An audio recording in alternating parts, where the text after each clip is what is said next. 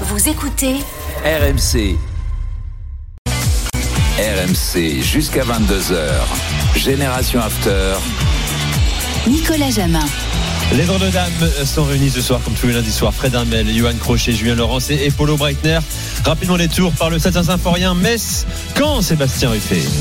Ça joue depuis 6 minutes. Pour l'instant, c'est le, fameux round d'observation entre les, deux équipes, toujours 0-0 et pas encore d'occasion franche à se mettre sous la dent dans ce match de haut tableau de cette Ligue 2. Avant d'accueillir nos, auditeurs, ils sont nombreux à avoir appelé Polo. Est-ce que tu peux me rebondir en 30 secondes sur ce qu'a dit Johan sur le travail de Berlusconi c'est pas Berlusconi en fait, c'est le fait, c'est la, notion de système. Évidemment, un système sans animation, ça veut pas dire grand-chose. Mais on voit tellement d'erreurs euh, faites par les directeurs sportifs lorsque tu vires un entraîneur qui a un schéma de jeu bien particulier. Et ils vont chercher, ils vont chercher un coach qui joue différemment mais sauf que l'effectif, il est construit depuis 2-3 ans pour jouer dans l'ancien système. C'est-à-dire que par exemple, moi je me rappelle au Brême l'année dernière, l'équipe était construite pour jouer dans une défense à 3. Et ils vont chercher un coach pour faire la montée, et le gars c'est un spécialiste du 4-2-3-1. Bon, ça a été un bid total pendant six mois. Ils l'ont viré et ils vont chercher un coach qui, lui, est un spécialiste de la défense à 3. Et comme par hasard, Brême se retrouve euh, en Bundesliga cette saison. Et ça, c'est quelque chose qu'on... Parce que moi, j'en ai marre d'entendre les coachs, par exemple, qui disent, ouais, le système, c'est pas important. Si, le système, c'est important par rapport aux joueurs que tu as. Bien entendu, l'animation, l'envie, etc., c'est autre chose. Mais moi, je, je comprends très bien ce qu'il vient de dire, Johan. Voilà, c'était le, rebond de, de, Polo. Euh, un jour, on convoquera Coach Corbis, qui lui estime que l'animation est plus importante que le système pour un vrai ah débat euh, Polo Coach Corbis. J'ai pas dit ça. Euh, T'as pas dit ça. Non, je dis que évidemment l'animation, un système sans animation, c'est la répartition géographique des joueurs sur un terrain déjà, donc ça compte forcément quoi. Bon, j'accueille Guillaume au 32 16, euh, supporter de Chelsea. Salut Guillaume. Bonsoir tout le monde. Bienvenue dans Génération After, Guillaume. Salut. Question donc pour Julien Laurence. Exactement. Euh, bah, bonsoir. Euh, ma petite question était euh, assez simple. Euh, depuis l'arrivée de Graham Potter, euh, j'arrive tout simplement pas à, à essayer d'analyser ce qu'il veut mettre en place. Alors comme je le connais pas très bien de par son parcours un, un petit peu atypique, visiblement à Brighton il avait l'air de faire son succès, mais mais est-ce qu'il arrive à le mettre en application à Chelsea ou en tout cas quel est son avenir futur à, à, ce niveau-là? Parce que j'arrive pas tactiquement à, à le lire. Ouais, c'est une très bonne question. Alors, on parlera tout à l'heure un petit peu de Chelsea euh, pour le match de, Dortmund mercredi, mais, mais je suis d'accord avec toi dans, dans la philosophie, dans les, dans les, dans les choses mises en place pour l'instant.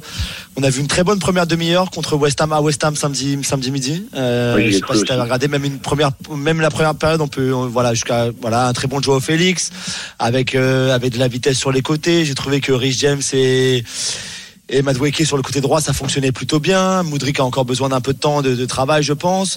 Enzo commence à s'installer et c'est bien. Et la passe d'ess, elle est magnifique sur le but magnifique d'ailleurs de Joao Félix. Et puis, et puis, après, et puis après, ça tient pas. Tu vois, la seconde période, il y a plus rien. On est revenu au, Chelsea finalement de ces, de ces derniers, de ces dernières semaines, de ces derniers mois. C'est deux victoires en 13 matchs. Oh non, c'est pour Chelsea. Euh, ils n'ont pas gagné à l'extérieur depuis octobre en première ligue. C'est catastrophique, quoi. Et, ah et dès qu'il y a un peu d'espoir, je trouve que ça revient, ça retombe très vite à, un peu du, un peu du néant ou un peu de, voilà, du, ils savent pas trop quoi faire avec le ballon. Il y a plus de mouvement, il y a plus trop d'idées. moi, je trouve que lui n'impacte pas les matchs avec ses changements et avec ses choix tactiques, que ce soit même, même en début de rencontre hein, ou en cours de match. Et donc j'ai, beaucoup de mal. moi, j'aime beaucoup. C'est quelqu'un qui est très gentil. C'est quelqu'un qui, qui, je pense que c'est vraiment un bon coach. Au club, on me dit qu'on lui donnera du temps, qu'on n'est pas là pour le juger sur un mois, deux mois, trois mois, six mois, mais sur la durée très bien. Mais quand tu as dépensé autant d'argent, je hmm. pense qu'à un moment, tu es obligé d'avoir des résultats. C'est obligatoire. Merci Guillaume d'avoir fait le 32-16. C'était la réponse de Julien. Bonne soirée à toi. Tu, rappelles quand tu veux, euh, évidemment. J'accueille Aurélien au 32-16. Salut Aurélien. Salut à tous. Bonjour. Supporter, bonjour Aurélien. Supporter de l'OM. Mes questions pour euh, Johan Crochet. C'est ça. bonjour à tous. Salut. Euh, petite question pour Monsieur Crochet. Moi, c'est sur un joueur que j'adore, que tu m'as fait découvrir via ton podcast Cacho et qui est Sandro Tonali.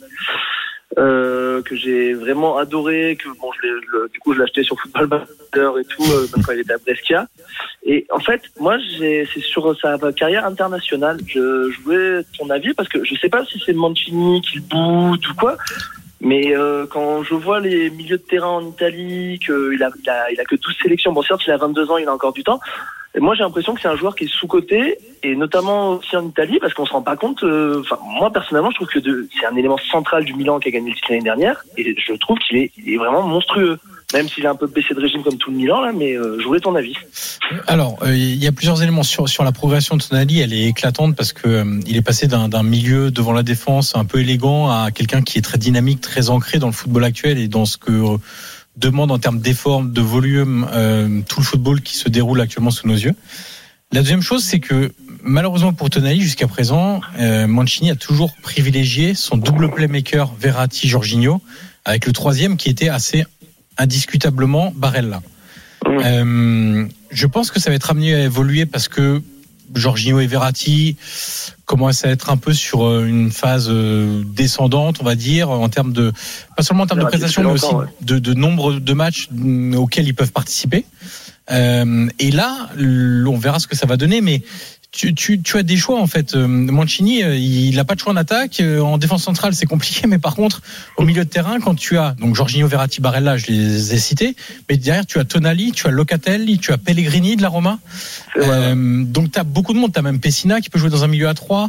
Euh, tu as, vraiment beaucoup beaucoup de monde. Donc moi je pense que dans l'évolution actuelle des choses, de la sélection, de ce que demande le foot que tu répéteras pas la même chose, ce que tu as fait à l'Euro et on l'a vu pour la Coupe du Monde, ce sera impossible à répéter avec les mêmes joueurs, etc. Je pense qu'il faut révolutionner le milieu de terrain pour moi. Pour moi, il faut avoir un playmaker. D'ailleurs, je mets une, longueur d'avance à Verratti par rapport à Jorginho pour moi. Et ensuite, à côté, il doit y avoir Barella et Tonali, par exemple. Et si tu joues une équipe qui est un peu plus euh, resserrée, qui est un peu plus basse sur le terrain, à ce moment-là, mets un, un, faux, un espèce de 10 comme Pellegrini. Mais Tonali, je pense que sincèrement, il aura sa chance parce que il est en train aussi d'accumuler de l'expérience en, Ligue des Champions. Merci Aurélien. Voilà la réponse euh, complète euh, de Monsieur Crochet, comme tu l'appelles. Ça, ça, lui a fait, rien, ça lui a fait plaisir. Bah, t'es un monsieur quand même. T'es un monsieur, t'es un bonhomme. Oui, encore. Oui, oui. C'est tout du genre euh, déconstruit. C'est le début de la fin, non Pourquoi c'est le début de la fin, Polo Quand on commence à t'appeler monsieur, c'est pas bon. Comme Guardiola. C'est le coup Comme Guardiola avec. Guardiola, rappelez-vous, je vais arrêter l'histoire. Guardiola avec euh, Joao Cancelo. Dès qu'il a appelé Monsieur Cancelo, c'était terminé, il était, dehors. voilà ce qui est arrivé, Johan. Dans un instant, les gars, on va évoquer vos clubs également sur la scène européenne cette semaine contre les clubs français, notamment à parler de la Juve, de Pogba aussi, du Bayer Leverkusen.